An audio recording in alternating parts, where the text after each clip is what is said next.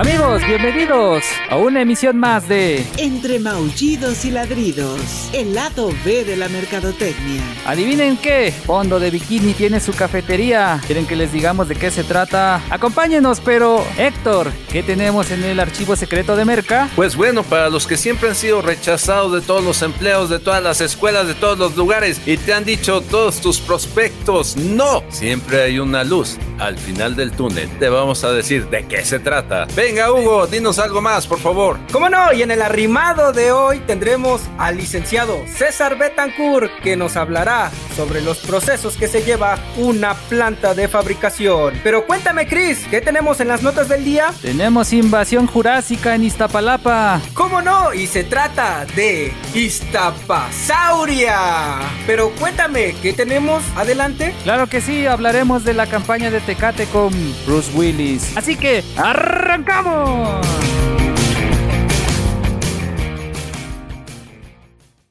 Como pan caliente.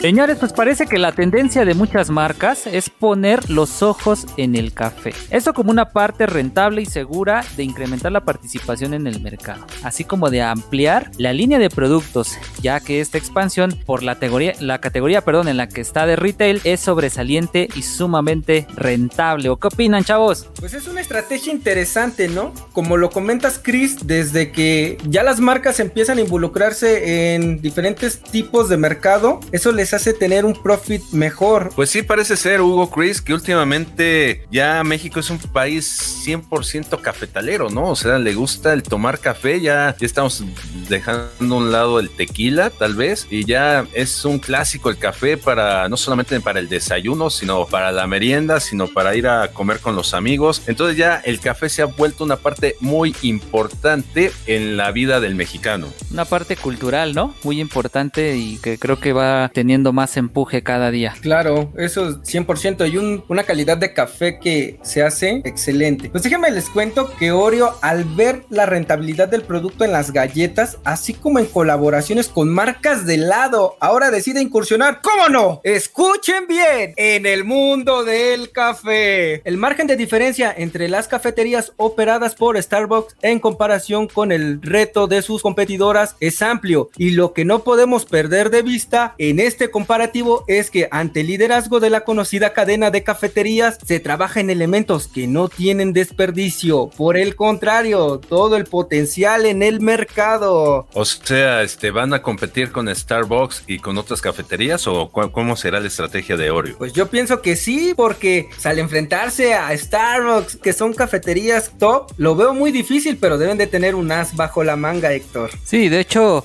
eh, yo no les voy a negar, a mí personalmente me suena muy atractiva la propuesta. Habría que ver qué productos va a ofrecer y también qué experiencias vamos a tener dentro de estas cafeterías. Pues sí, porque fíjate Chris que lo que busca más que nada Oreo es una experiencia muy interesante, porque lo primero que va a hacer es abrir una cafetería en el parque de diversiones de Nickelodeon, dentro de su edificio que opera en dicho centro de atracciones. La tienda cuenta nada más con 325 metros cuadrados y un elemento que no podemos perder de vista es la propuesta del menú, que evidentemente pues es la característica de la marca, ¿no? Primero porque cuenta con postres basados con la famosa galleta, como lo que es el mmm, riquísimo Sunday con piezas de galleta Oreo, así como los waffles, igual con la misma famosa galleta, el cheesecake con musget de galletas, entre otras propuestas que tiene Oreo para nosotros. Se me hace agua la boca de tantas tantas cosas muy ricas que tiene. Y... O sea, imagínate, y ese, ese hotel de Nickelodeon lo van a abrir en Cancún, tengo entendido, Héctor, pero... Sí, claro que sí, ya, Chris, ya está casi, casi operando, ya, ya casi, casi cierro mis ojitos y veo ahí a Bob Esponja y a, y a toda su tropa dándote la bienvenida. Amigo, valdrá la pena, valdrá la pena, pero o sea, ve, imagínate todo lo que está diciendo. Se hace agua la boca con galletas de Oreo, waffles, amigo, ¿Eh? cheesecake. ¿Te, ¿Te, das cuenta que Héctor siempre trae las notas antojadizas? Sí. Oreo, la semana pasada una de pollo. O sea, imagínate, y yo sin haber echado un taquito todavía y pasando directamente al postre. No, no, no. no ¿Qué tiene pasó perdón. ¿Qué pasó con eso? Pero pues fíjense que la fuerza de Oreo realmente radica en que dentro de la tienda la venta de merchandising es fundamental. Por lo que se busca vender desde ropa, chones, eh, calcetines, no, no es cierto. Desde ropa en general hasta decoración para el hogar. ¿Cómo no? Una bolsa para el mandado con tu calendario de Bob Esponja. Por mencionar algunas de las propuestas, siendo la más importante el compartir experiencias al igual que Starbucks. Si me veo ahí, por ejemplo, a lo mejor eh, la cafetería de Starbucks, como decíamos, tomando esta idea, si quieres, loca de, de Bob Esponja, a lo mejor que, que- que tengan botargas ahí, ¿no? De algún personaje que, se, que sería padre para que también los, los pequeños se diviertan. Lo que sí se puede decir es que Starbucks ha abierto una brecha muy importante en el fast food retail. Esto sí hay que reconocérselo a esta marca para la venta de bebidas, sumando nuevos competidores que pues le quieren quitar de alguna manera una- un cachito, ¿no? De ese mercado que tiene, con lo que se establecen parámetros muy importantes en el mercado, es decir, pues entre más competencia, pues más apretado va a estar ahí el sector. Claro que sí, vamos a tener más degustaciones de café, más estilos de café, más inventos de café y todo. Y va a más ser kilos, ¿cómo café. no? Y más kilos de café, claro que sí. ¿Cómo no? Los archivos secretos de Merca.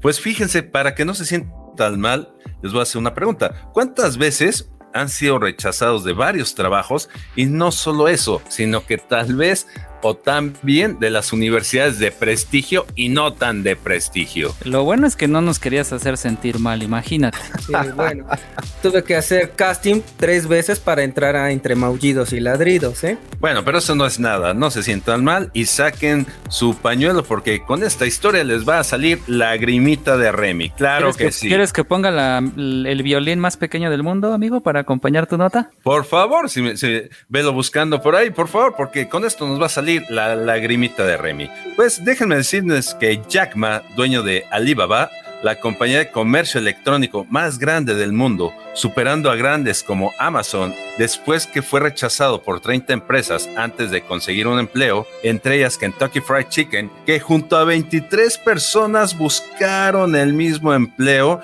en esa cadena. ¿Y qué creen? Todos fueron seleccionados menos mi amigo Jack Ma. Salado. Le decían el... No, ¿verdad? No vamos a hacer comerciales de galletas.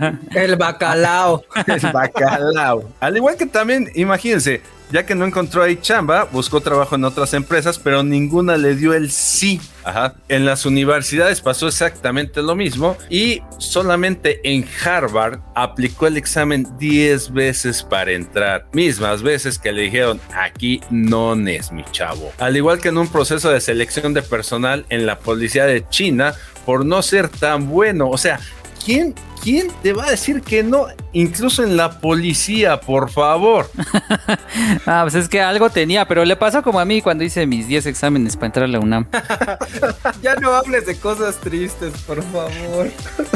Y eso que tomaste el curso, ¿no? Para poder ingresar. Y Bueno. con respuestas. No, o sea, eso ya estar salado. Pero miren, la, la mala suerte no llegó o no fue tanta porque fue que como guía de turistas que tuvo que aprender el inglés y uno de los turistas lo bautizó como Jack, pues su nombre original es Ma Jung, proveniente de una familia sumamente humilde. Seguimos viendo estas historias que nos trae Sector y pues de alguna manera tienen algo en común. Y creo que algo de lo que tienen pues, es la perseverancia, de no abandonar tu, tu sueño y seguir luchando y preparándote justamente. Sí, es cierto, el compromiso que tengas, ¿no? Para superarte. Y creo que es un claro ejemplo de Jack y no el de Titanic. ¿Ya has visto? No, ¿Ya has hasta él, hasta él fue perseverante, amigo, para quedarse con la muchacha rica. Bueno, sí, pero hasta el final. Sí, ¿no? La muchacha No, rica. La muchacha pero- rica. Ah, ya no hables de cosas tristes. Ah, sí, es un pequeño homenaje, un pequeño homenaje. ¿Muchacha rica o millonaria? Eh, eh, ven, aplican las dos.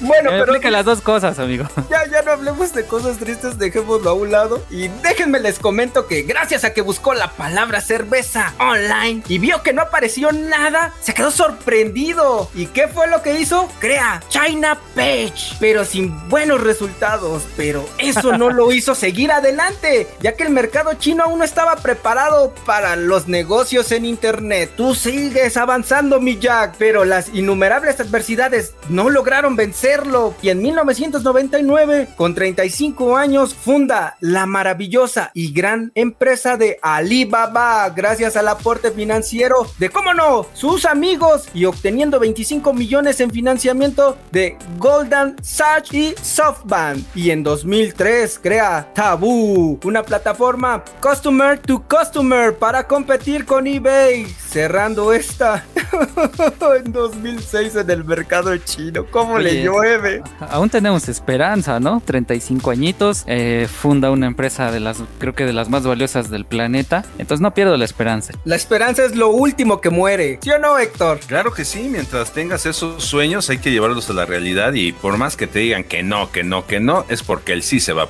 aproximar.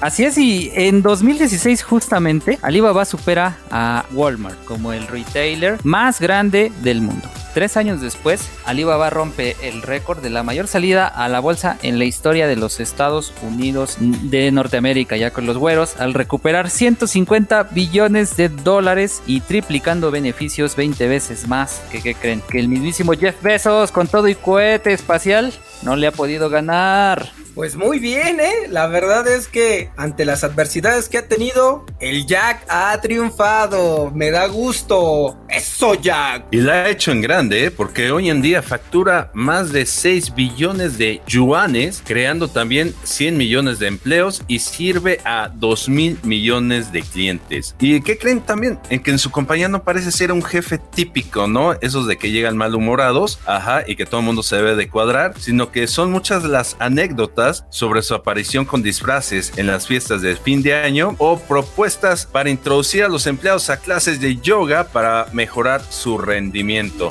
Imagínate cómo nos veremos nosotros con nuestros trajecitos de yoga. Oye, pero estás confundido, estás confundido, ¿eh? Porque aquí en México no hay jefes de esos, no hay jefes autoritarios. Pero, ¿cómo, ¿cómo dices eso? ¿Qué tal y ya tomaste yoga con tu jefe y ni has, ni has visto? No, ¿qué pasó, amigo? Perro mirando para arriba. Así se hacen las notas, después vamos a salir en famosos a la carta. un saludo para nuestra ah, por cierto, un saludo, madrina, donde quiera que estés, te mandamos un saludo. Pero, a ver, algo le hace falta a esta nota, no sé, como intriga, algo. ¿Acaso le faltará el lector tip? Claro que sí, Hugo, no estás nada mal equivocado. Claro que como toda, como toda nota y como todo archivo secreto de Merca, vámonos con nuestros Héctor Tips. Y el Héctor Tips de hoy es, no puedes saber qué tiene la vida para ti, pero sí la forma de responder ante las adversidades. ¿Qué quiere decir esto? que muchas veces no soportamos el que nos rechacen y ya tiramos la toalla y decimos esto no es para mí, ¿no? O sea, claro ejemplo de Jack Ma que soportó vara, muchas veces te dicen el no, el no, el no, pero tal vez ese no no quiere decir que se haya sido por ahí tu camino, sino que esos no te alentaron a abrir otras puertas y cuando encuentres la puerta adecuada y la abras, quiere decir que por ahí iba tu futuro, por ahí iba tu carrera y por ahí van tus sueños. Entonces, no hay que tirarse al piso porque te digan un no. Tal vez a la mera hora la gente que te dice un no, pues te está haciendo un favor y estás buscando en otros lados lo que a simple vista pensabas que no era para ti. Así que ya saben, todos los que nos escuchan, después de un no, lo más probable es que te venga un sí. Así que adelante, por favor. Yo tomé nota, ¿eh? Aquí de no te rindas. no te rindas, dalo todo, da tu máximo. El arrimado de hoy.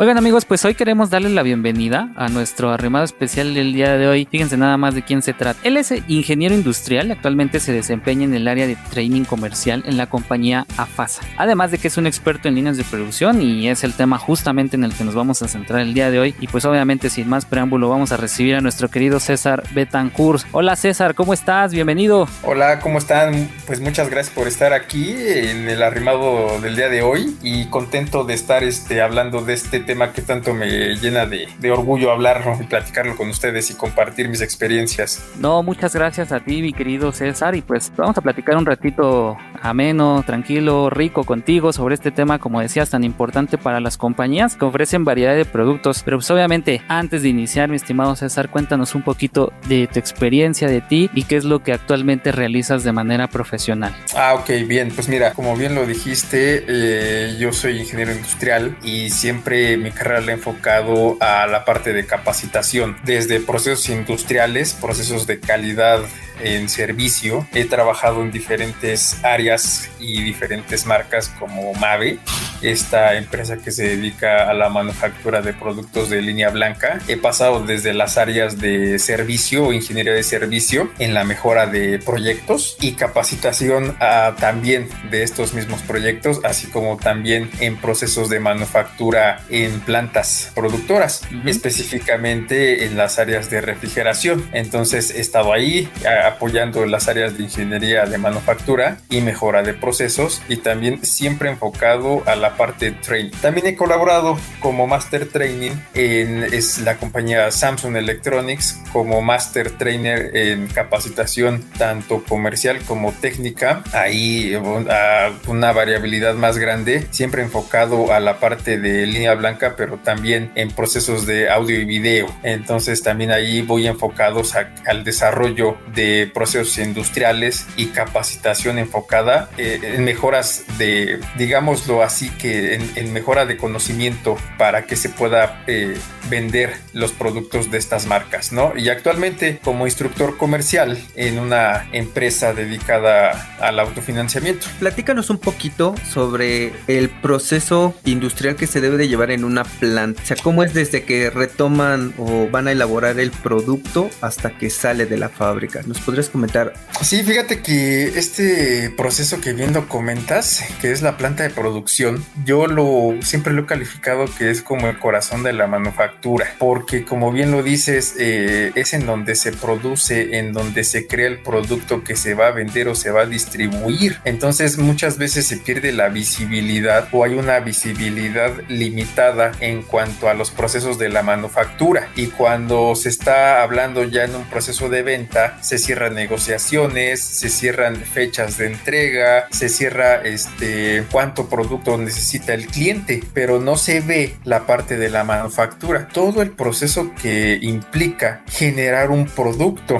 ajá, porque la planta productora tiene, digamos que la obligación de cumplir con ese requisito que las áreas de venta se comprometen. Entonces, dentro de la producción, una manufactura, las plantas productoras son el corazón, como lo digo, el corazón de la manufactura factura Y como te decía, a veces se tiene esa visión limitada por las partes o por, la parte que da la cara de, las ventas, pero es muy importante el proceso, sobre todo el tema de la automatización. ¿Por qué? Porque en una, en una manufactura, si tú no inviertes en la automatización de tus procesos, pues entonces no puedes cumplir con las fechas establecidas para el desarrollo de los productos. Entonces, en las plantas productoras se ven con este tema de cómo mejorar nuestros procesos. Y dentro de estas empresas, eh, eh, perdón, estas este, plantas productoras necesitan invertir en capacitación y en infraestructura para la automatización de la maquinaria. Y más allá de la maquinaria, también existe la parte de reclutamiento en donde se tiene que tener una capacidad de gente disponible, capacitada para realizar estos procesos de producción,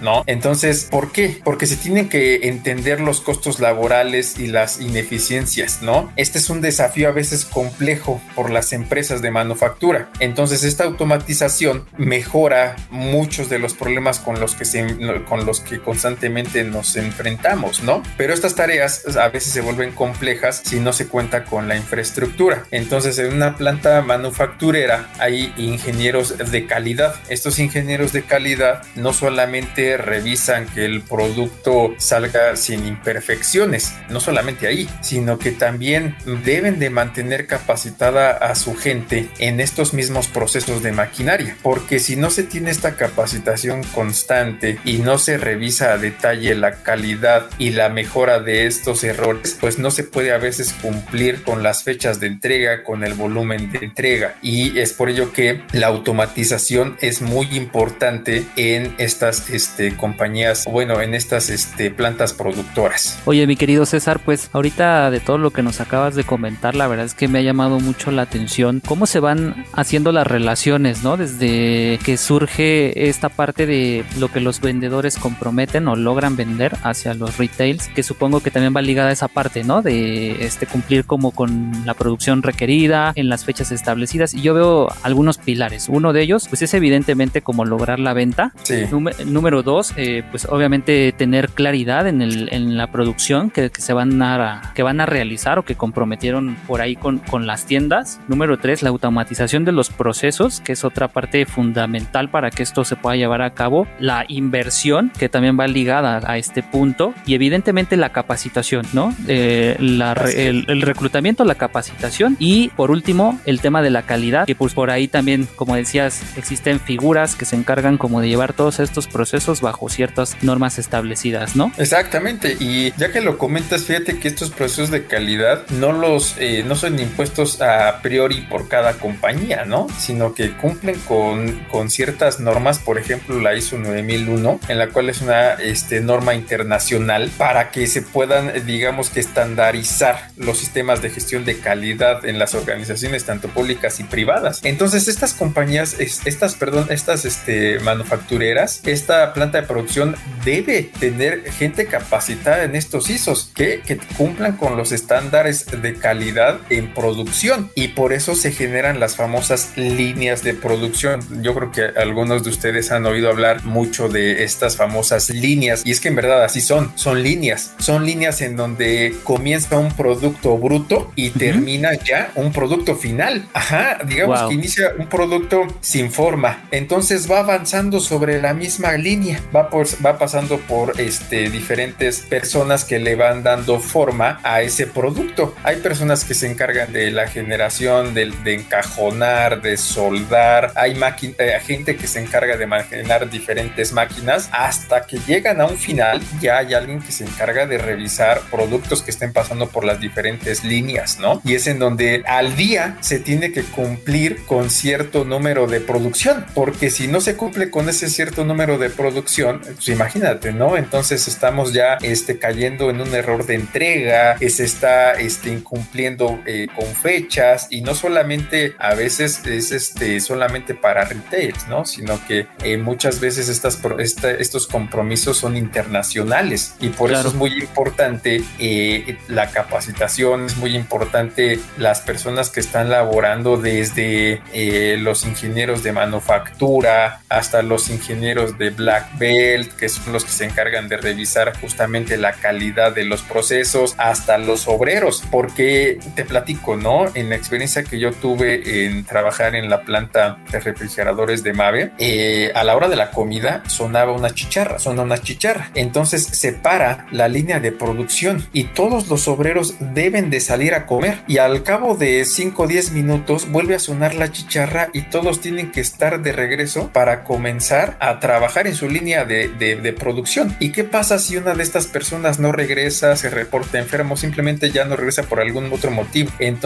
hay un ingeniero laboral que se carga y debe de tener al personal capacitado para sustituir a la persona que no está. ¿Por qué? Porque la línea de producción sigue y no se frena. Entonces eh, es, lo que les decía que a veces no se tiene esta visión y esta visibilidad cuando se cierran las negociaciones, pero al final dependemos una de la otra. Pues muy interesante ese tema que acabas de tocar, amigos, sobre líneas de producción, pero dime, aquí el product manager, ¿qué labor tiene en la fábrica en la planta?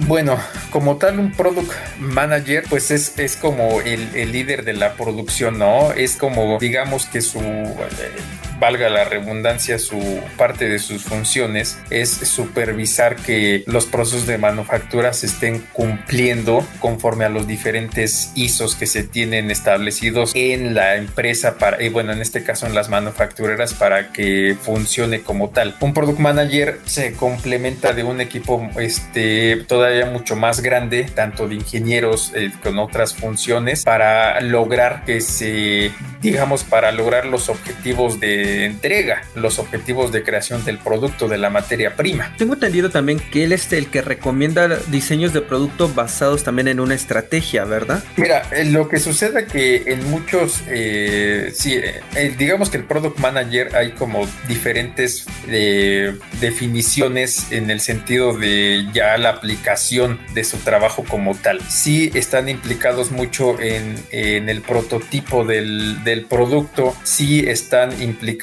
mucho en esta creación. Sin embargo, ya cuando la producción como tal, la planta productora solamente está encargada del desarrollo de la materia prima. Entonces, muchas veces el diseño viene de otro lado, viene por parte de la planeación, viene por, la parte de mejora de proyectos, mejora de procesos y entonces se adecua la planta de producción a los nuevos productos, ¿no? Entonces, la planta productora como tal está encargada solamente del desarrollo, eh, digamos, de así, de la materia prima. Entonces, el product manager puede estar dentro de la creación en la planta productora hasta afuera diseñando las estrategias, las nuevas formas del producto, de apegándose también a lo que quiere el cliente final y sobre todo pues siempre una compañía manufacturera pues siempre tiene que estar a la vanguardia y justamente es parte del proceso del product manager. Oye mi querido César y retomando esta parte de lo que mencionabas del diseño del producto, yo tengo una duda. Esta parte de, diseñarlo tiene que ver más con una estrategia de marketing o es más bien una definición de las características que los clientes requieren? 100% marketing, 100% marketing, porque el marketing es el que marca la tendencia. En una línea de producción solamente se produce, no se diseña. Entonces, este, ¿quién marca, quién marca la tendencia? Pues la moda, ¿no? Entonces, todo esto viene por parte del marketing. ¿Cómo vamos a vender un producto? Pa, sí, hay gente que lo diseña, pero esas personas, ¿cómo lo diseñan? Ah, pues esas personas se encargan de hacer encuestas de campo para ver qué es lo que la gente quiere, cómo poder mejorar un producto, cómo hacerlo visiblemente más bonito. Entonces, el reto lo tenemos nosotros o se tiene en la producción. ¿Por qué? Porque a lo mejor se tiene que diseñar o se tiene que adecuar una máquina y se tiene que capacitar a la gente para que el producto sea como el público lo quiere. Entonces, este, en la planta productora solamente se encarga de cuántas entregas debo de hacer al día, cuántas puertas debo de desarrollar, cuántos espumados se tienen que realizar, depende de la materia prima que se haga en la productora, solamente se encarga de eso y que se cumpla con los diferentes ISOs para que, que, van para los diferentes países. Entonces, el diseño no nace específicamente de la planta, eso ya viene por la parte del marketing. Y el marketing, pues bueno, se encarga de todavía de venderlo, todavía digamos de una manera más atractiva al cliente final. Es sumamente interesante, amigo, y muy profundo todo lo que conlleva realizar una estrategia desde el desarrollo y el estudio y a veces parecería como que la pregunta es muy obvia, sin embargo, habemos muchas personas que tenemos esa duda, ¿no? De todo el viaje para poder planificar, para poder recabar datos, para poder cumplir expectativas y que al final ustedes en, en la parte de la producción puedan materializar todo ese trabajo que, que, se ha tenido desde para que evidentemente pues la, gente de ventas y ahí es donde ya empezamos a ver, ¿no? Cómo, cómo se va fusionando todas estas áreas, tengan pues la materia prima suficiente para poder ofrecer los productos y lograr ventas importantes. Y sobre todo, eh, como bien lo dices, ¿no? Cómo hacen sinergia todas las diferentes áreas este, de, de estas compañías manufactureras, porque el reto es constante y de manera constante eh, va habiendo una exigencia en la mejora sobre todo de tecnología. Entonces eso también implica la inversión de, tiempo y también la inyección de, capital que se le otorgue a la manufacturera. Porque ¿qué pasa cuando un producto se quiere comercializar en una zona geográfica que se tiene un estudio y que tal vez va a ser un producto muy caro para el cliente final? Entonces nos obligan o se obliga a la manufacturera, en este caso a la planta de producción, a conseguir materiales de, menor calidad. Ajá. Entonces, ¿qué hacemos? La misma línea de producción se mantiene, pero buscamos materia prima más barata. Y entonces ya se encargará la parte de marketing de vender el producto de, a un precio pues más económico, ¿no? Entonces, digamos, en la manufactura, en la industria, nos adecuamos al presupuesto que se esté otorgando. Al diseño también que se haya vendido o que se esté buscando. Específicamente nosotros en la manufactura buscamos que se cumpla con la calidad, a pesar de que tal vez eh, la reducción de costos sea este imperante, a pesar de que los materiales no sean de mejor calidad, siempre se tiene que cumplir con un estándar de calidad. No quiere decir que al abaratar un producto tenga mala calidad, tiene que tener un ingeniero que se encargue de supervisar que el proceso sea correcto, de supervisar que se cumplan con los diferentes ISOs y eh, normas de calidad. Y nosotros también de capacitar a la gente, nos, nos encargamos justamente de hacer que se cumplan estas metas y sobre todo de mejorar los procesos. Y dentro de las mejoras de procesos implica hacer un análisis de los errores. Porque te doy un ejemplo, ¿no? Si al día se fabricaban 500 puertas, ¿por qué no 600? ¿En dónde estamos fallando? ¿Por qué? ¿Cómo podemos mejorar o qué? ¿En dónde tenemos un área de oportunidad de mejora? Necesitamos más gente, necesitamos menos gente. Esta es parte fundamental específica de la planta productora. Reducir tiempos y también, ¿por qué no? Reducir costos. Reducir costos que también se pueden proponer. ¿Para qué? Pues para que también eh, se tenga, pues sí, tal cual, más ganancia para la compañía. Pero al reducir costos, hablabas hace ratito que era sobre las materias primas y aquí cómo le hacen para no bajar la calidad y tener una muy buena materia prima. ¿Hay alguien que se encargue de buscar esa materia o la planta ya tiene sus compradores? ¿Cómo es ese proceso? Sí, pues bien lo, bien lo dices, hay compradores que se encargan de conseguir esta materia prima y pues muchas veces lo que se trata de buscar es que se cumpla con la misma estandarización de calidad, pero a un bajo precio. Entonces, eh, esta ya es tarea de, de la gente que se dedica a hacer las compras de esta materia prima, a buscar proveedores extranjeros, chinos de la India, españoles, brasileños o también nacionales, en donde muchas veces eh, depende de la demanda de estos generadores de la materia prima, el cual eleve o disminuya su costo. ¿Qué es lo que, que hace la producción? La producción debe de cumplir con sus mismos estándares de calidad. ¿Por qué? Porque si se compra una materia prima de baja calidad, se diseña el proyecto y no cumple con la calidad, pues no sale a la venta. ¿Me explico? Entonces se busca una materia prima que cumpla con los estándares de calidad nacionales o para los países que se vaya a distribuir esta materia prima para que se cumplan con los procesos de calidad y se pueda distribuir y se pueda vender, ¿no? Entonces, y también cabe resaltar que pues también es parte del riesgo a lo que nos enfrentamos o a lo que se enfrenta la planta de producción. ¿Por qué? Porque si, si, nos si se abarata la materia prima, pues también puede, se puede diseñar un producto más sensible. Ok, términos simples quizá de decirlo así, no sé si es correcto César, de menor calidad. más económico para el cliente final. Pero es que te comentaba Chris hace un momento, este César, que no es porque consigas una materia prima a bajo costo, porque al final la planta, así lo quiero entender, está limitándose o más bien ellos ya te han estipulado la calidad que quieren, por ejemplo, en el acero o en las partes que vayan a ocupar para este ensamble en su planta. Quiero entender que es así. Sí, eh, nosotros lo bueno, lo que se carga la parte de calidad en la manufactura, en la industria, es de que el producto cumpla con la calidad que se establece en el país. ¿Me explico? Entonces, para que se pueda comercializar. Y claro que de aquí hay diferentes materiales que implican que un producto sea de mejor calidad o, de, o que carezca de una mejor calidad. Sin embargo, todos cumplen con una calidad de venta. Todos, todos estos este, materias prima debe de pasar por un proceso de calidad. Y por supuesto, en esto va perfectamente amarrado el costo final. Entonces, sin embargo, una producción, insisto, en la manufactura, tenemos que trabajar con lo que se nos da y con lo que se o con lo que se tiene. Tienes razón. De hecho, quizá ocupé ahí el término eh, no tan adecuado, pero ya andaba yo de intrigoso. O sea, es que Huguito no me deja meter intriga ahí.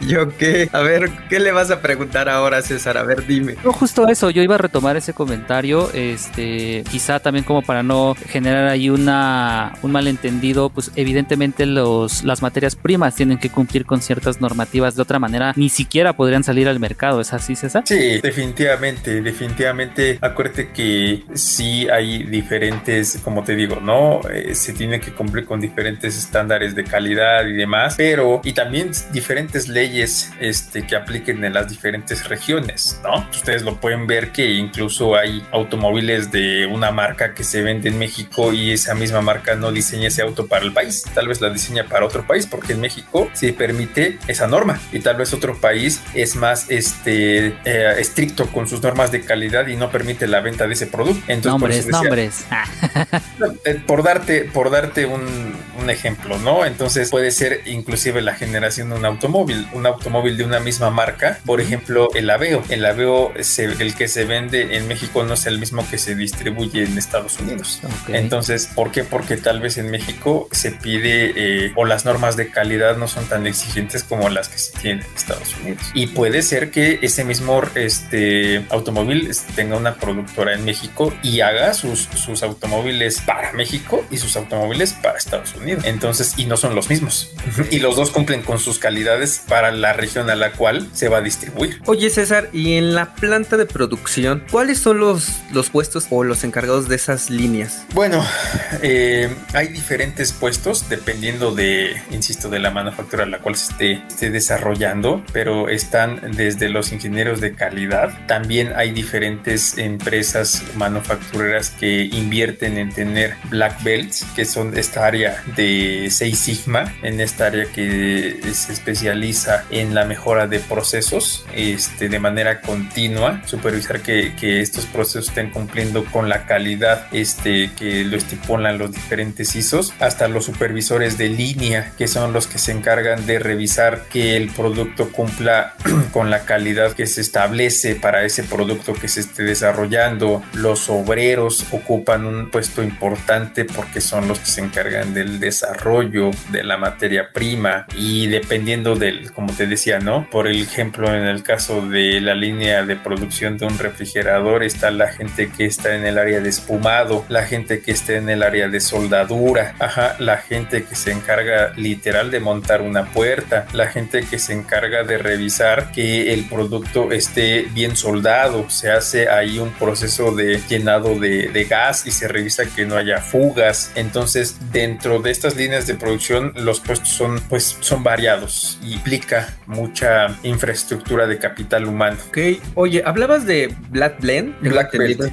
Black Belt. Eh, en términos más específicos, para que te comprenda un poquito más la audiencia, ¿qué sería? ¿Qué rol jugaría en esta en la planta? Es el Six Sigma Black Belt, ¿no? Es una certificación que se tiene eh, sobre todo en la parte industrial, en la cual estas personas tienen el Black Belt pertenece a un área que se llama el M6 6 Sigma o Six Sigma, que son sobre todo ingenieros industriales que se dedican a la mejora continua de procesos, de procesos industriales. Estas personas pueden, eh, dentro de su especialización, pueden detectar errores en la manufactura y diseñar un proyecto de mejora. Es decir, lo que se encargan específicamente es de eliminar los errores dentro de una producción, tratar de evitar esos errores y esos errores no siempre implican el error de producción, sino tal vez implican la mejora del tiempo en la producción, la reducción tal vez este de, como su nombre lo dice, la, la reducción de estos errores implicaría una mejora en el proceso de producción. No sé si me explico. Es el encargado de, por ejemplo, si una producción, una línea de mil pantallas, por así decirlo, te tardas una hora y media en ensamblarlo, él busca la manera de reducir, ya sea por algo burdo decirlo, decirlo, 20%, 30% del tiempo menos que el original. Así es, trata de, por medio de un proyecto, ajá, de desarrollo, de desarrollo de proyectos, trata de mejorar justamente de reducir estos tiempos, como te decía, ¿no? Tratar de, de disminuir los errores en la producción, de las funciones básicas que se tienen en una planta de producción. Entonces, este, como te decía, una planta de producción es multidisciplinaria en la cual tiene un objetivo en común y el objetivo en común es la entrega, terminar la producción. Oye, y en las líneas de producción que tú has trabajado, ¿cuánto es lo que llegan a fabricar en piezas en un día? Pues era por turnos. La generación, por ejemplo, de una puerta podían, este, dependiendo de las horas en las cuales se trabajara el turno, pero podían hacer hasta 250 puertas por turno. Y al final se tenía que entregar un estimado de lo que se tenía que generar o porque no se había cumplido con esas 250 puertas. No, porque si el tiempo de la producción de una puerta daba para que se generaran 250 puertas por, por turno y se habían generado 240, pues se trataba de buscar el error. Ok, me imagino que hay un sistema en la planta que les va indicando a los trabajadores cuánto, al cuánto van de la producción, ¿no? Sí, se manejan diferentes estadísticas por día, por semana, por mes, que son los cumplimientos de objetivo.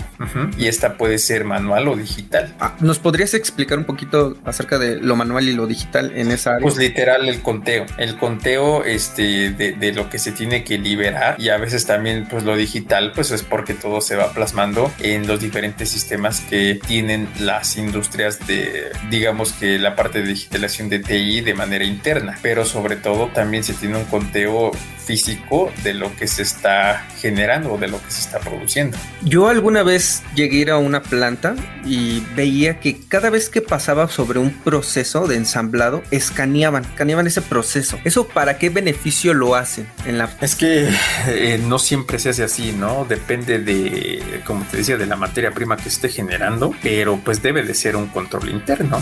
Esta, tal vez este es lo que tú llegaste a ver en esta producción. Se tenía algún código en el cual se tuviera o se subiera a una base de datos para poder saber cuánto se estaba produciendo de cada cosa, porque recuerda o recordemos que en una producción no solamente se genera una cosa de un producto, se generan muchas cosas de diferentes productos. Entonces debe de haber un o hay un control interno bastante exhaustivo para poder saber cuánto se está generando de cada y cada producto. Y cada producto al final tiene un diferente destino. Inclusive la gente que se dedica a empacar el producto. Hay gente que se dedica a, tiene tanto, este, tantos, este, generaciones de, de, cajas para empacar y para mandar. Entonces eso no termina en la producción, termina hasta que se embarca, hasta que se manda hacia donde vaya esta materia prima. Oye César, tengo una última pregunta. ¿Es muy difícil o cuánto tiempo se lleva cambiar una línea de producción? Por ejemplo, están haciendo lavadoras y ahora van a ser refrigeradores en esa planta, ¿cuánto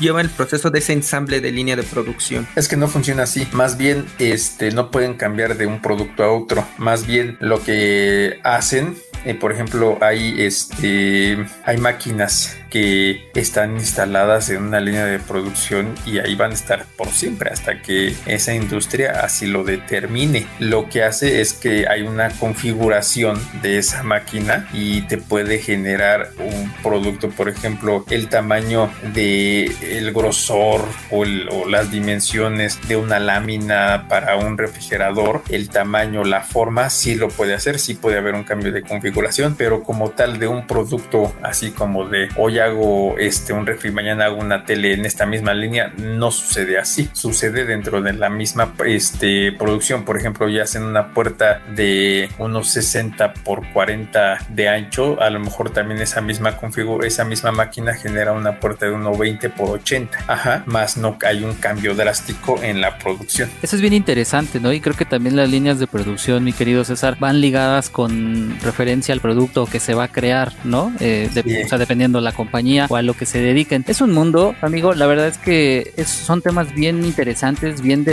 bien profundos y que necesitarían muchísimo más tiempo para abarcarlos todos. Nos ha dado de verdad, César, mucho gusto tenerte en este programa y ahorita pues ya tenemos un panorama un poco más amplio de algunos aspectos que existen detrás de los procesos de producción, ¿no? Y saber cuál es el rol que juega cada uno al momento de generar, como te decía, algún producto en específico, ¿no? Sí, así es como bien lo dices. Por eso, este, como decía de inicio, la planta de producción es el corazón de la manufactura y es eh, multifuncional en cuanto a todo lo que se tiene que realizar ahí. Pero espero que sí les haya yo ayudado a tener un panorama un poco más amplio de este universo, el cual es la manufactura. Así fue, mi querido César, y la verdad es que te agradecemos mucho. Eres bienvenido a este tu programa cuando tú gustes. En algún momento esperamos también contar contigo eh, y que nos puedas ampliar a lo mejor o, platicar un poquito más, ¿no? ¿Cómo ves, Huguito? Claro, por supuesto, él sabe que es bienvenido a este subprograma. Le damos las gracias en nombre de toda la audiencia que hoy le abre el panorama acerca de esta producción o líneas de producción. Muchísimas gracias, César, por habernos acompañado. ¿Alguna red social donde te podamos seguir? Eh, pues bueno, tengo, tengo sí Facebook,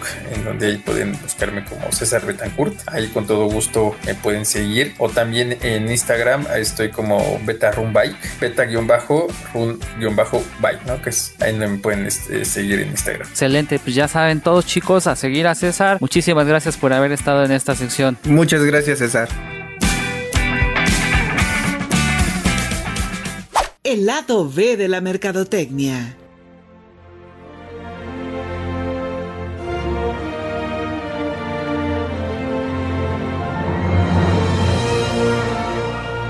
se mueven como manada.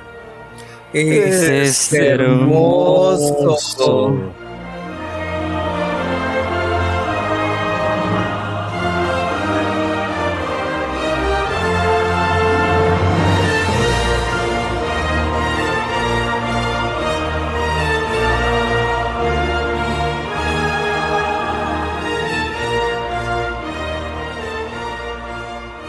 Pues déjenme les cuento que nada más y nada menos en los rincones más ocultos de mi bella Iztapalapa, cómo no, nace un parque temáutico. ¿Y de qué se trata en esta bella ciudad chilanga? Nada más y nada menos que de Iztapasauria.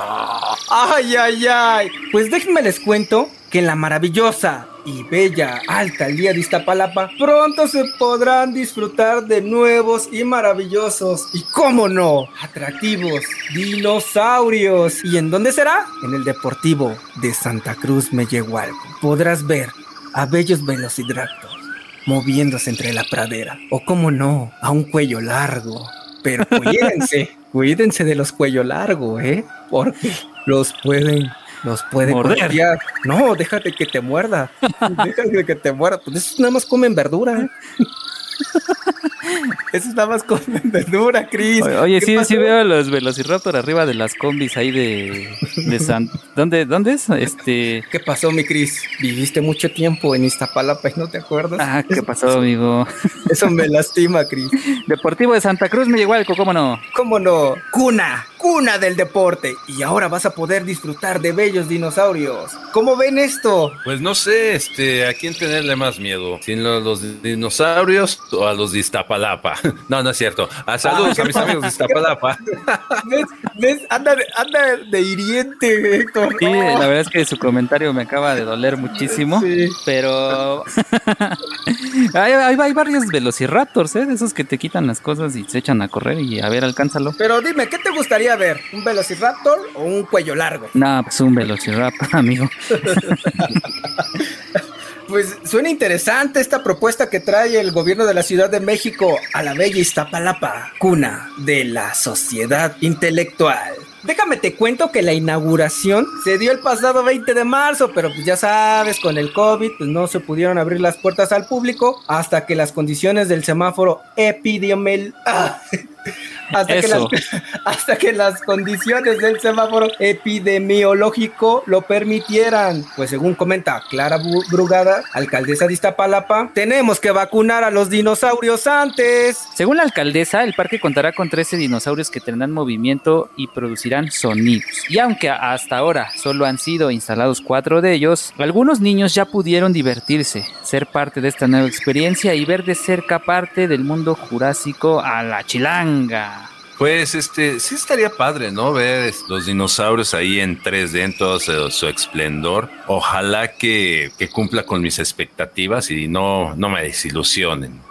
Fíjense que es importante mencionar que la entrada a este parque será completamente gratuita. Ah, la palabra que más nos gusta, ¿no? Así como al resto del complejo, esto como parte del programa Ponte Guapa Iztapalapa. Según las estimaciones, el complejo tendrá más de 150 mil metros cuadrados de construcción y contará, ahí les va, se les acabó su gordito chicos, gimnasio en el primer punto. Alberca olímpica, ahí donde nos podemos aventar unos clavados, chavos. Pista de atletismo, unas carreras o qué. Luego, lago artificial, ahí a ver qué encontramos, unos patos o a ver qué. Una escuela de música para aventarnos un, ahí un palomazo, ¿no? A ver quién se deja. Y el mismísimo tercer velódromo de la Ciudad de México. Nuestra querida CDMX. Así que ya lo saben, ponte tu traje de explorador y lánzate al mundo jurásico. Oye, mi Cris, yo quiero ver si en el lago artificial puedo pescar una trucha, ¿no? ¿Cómo ves, amigo? Una mojarra para que te la preparen ahí. al momento, escoge tu mojarra. Pues muy bien, lo tomaré en cuenta. Y ahorita que decías trucha, imagínate una truchita acompañada de una cervecita, ¿no? Uh. Riquísimo. Siempre antojando, ¿verdad? Pues es así que Tecate, ¿qué creen? Ha dejado su frase de te hace falta ver más box por la activación de su nueva campaña y la pieza tiene como clave a Bruce Willis como protagonista en una narrativa que indudablemente consagra el efecto halo en mercado Recordemos que las marcas cerveceras viven su mejor momento en México y Tecate pues ya ha, acostumbrado a su consumidor a narrativas protagonizadas por grandes estrellas del cine de acción y después de Sylvester Stallone pues el hueco era muy difícil de llenar, ¿no? Imagínate después de ver a Rocky pues quién iba a llenar ese hueco pues viene, viene Bruce Willis con ese efecto halo que no es otro que la asociación que hacen las marcas con grandes personalidades para aprovechar sus valores. Si hablamos del efecto halo, pues esto, son todos estos que han apoyado las marcas, como por ejemplo este George Clooney con el Nexpresso, que también funcionó muy, muy bien, y así como ha habido este Cristiano Ronaldo con, con Bimbo y cosas por el estilo, pues creo que esto sí les funciona a las marcas, ¿no? Pero también tiene su oscura verdad Cristiano Ronaldo con Coca-Cola también. Messi fue con pan Bimbo, me parece, pero suena interesante esta parte del efecto halo, como lo comenta Sector, y cómo Tecate me sigue sorprendiendo cómo se supera día a día, ¿eh? Primero Sylvester Stallone y ahora Bruce Willis. ¿Y cómo se dio esto?